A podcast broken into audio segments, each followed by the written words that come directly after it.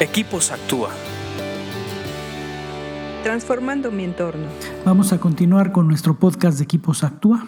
Estamos estudiando el libro de Proverbios y me da mucho gusto estar aquí con ustedes porque el exponer proverbios nos hace más sabios.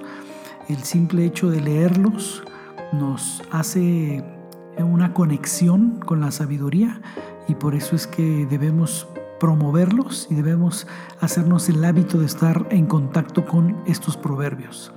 Gracias por compartirnos en sus redes sociales. Mándenos un correo y denle me gusta porque nos motiva a seguir produciéndolos. Vamos a continuar con Proverbios 21.1 que dice así, el corazón del rey es como un arroyo dirigido por el Señor, quien lo guía por donde Él quiere. Eh, acuérdense que eh, vamos a cambiar el significado para que lo podamos entender un poquito más. Rey por una persona que está en autoridad, eh, por jefe puede funcionar muy bien, por el responsable de una familia y en general creo que podemos hacer una referencia a todo el creyente, a toda la persona que se ha alineado a su justicia y cree en el Señor. Entonces dice que el corazón de una persona en autoridad, el corazón de un jefe, es como un arroyo dirigido por el Señor. Eh, un arroyo es, una, es un cauce de fuerza, es un cauce de vida, es, es, un sinónimo un símbolo de energía, de estar trabajando, de arduo trabajo, de llegar a la meta, de estar con vida fluyendo. Y la energía que un jefe necesita o, manifiesta en su día a día es tremenda.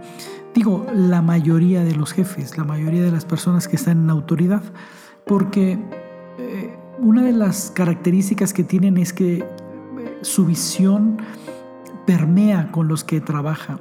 Entonces el trabajo de un jefe empieza con una buena visión pero después la energía que se necesita para mover a mucha gente para llevarla a cabo y llevar a cabo un buen trabajo es mucha energía. Y aquí por eso está eh, eh, eh, comparándolo con un arroyo, ¿no? Entonces dice que, que el arroyo es dirigido, hay un cauce dirigido por Dios en todos los jefes, hay un propósito.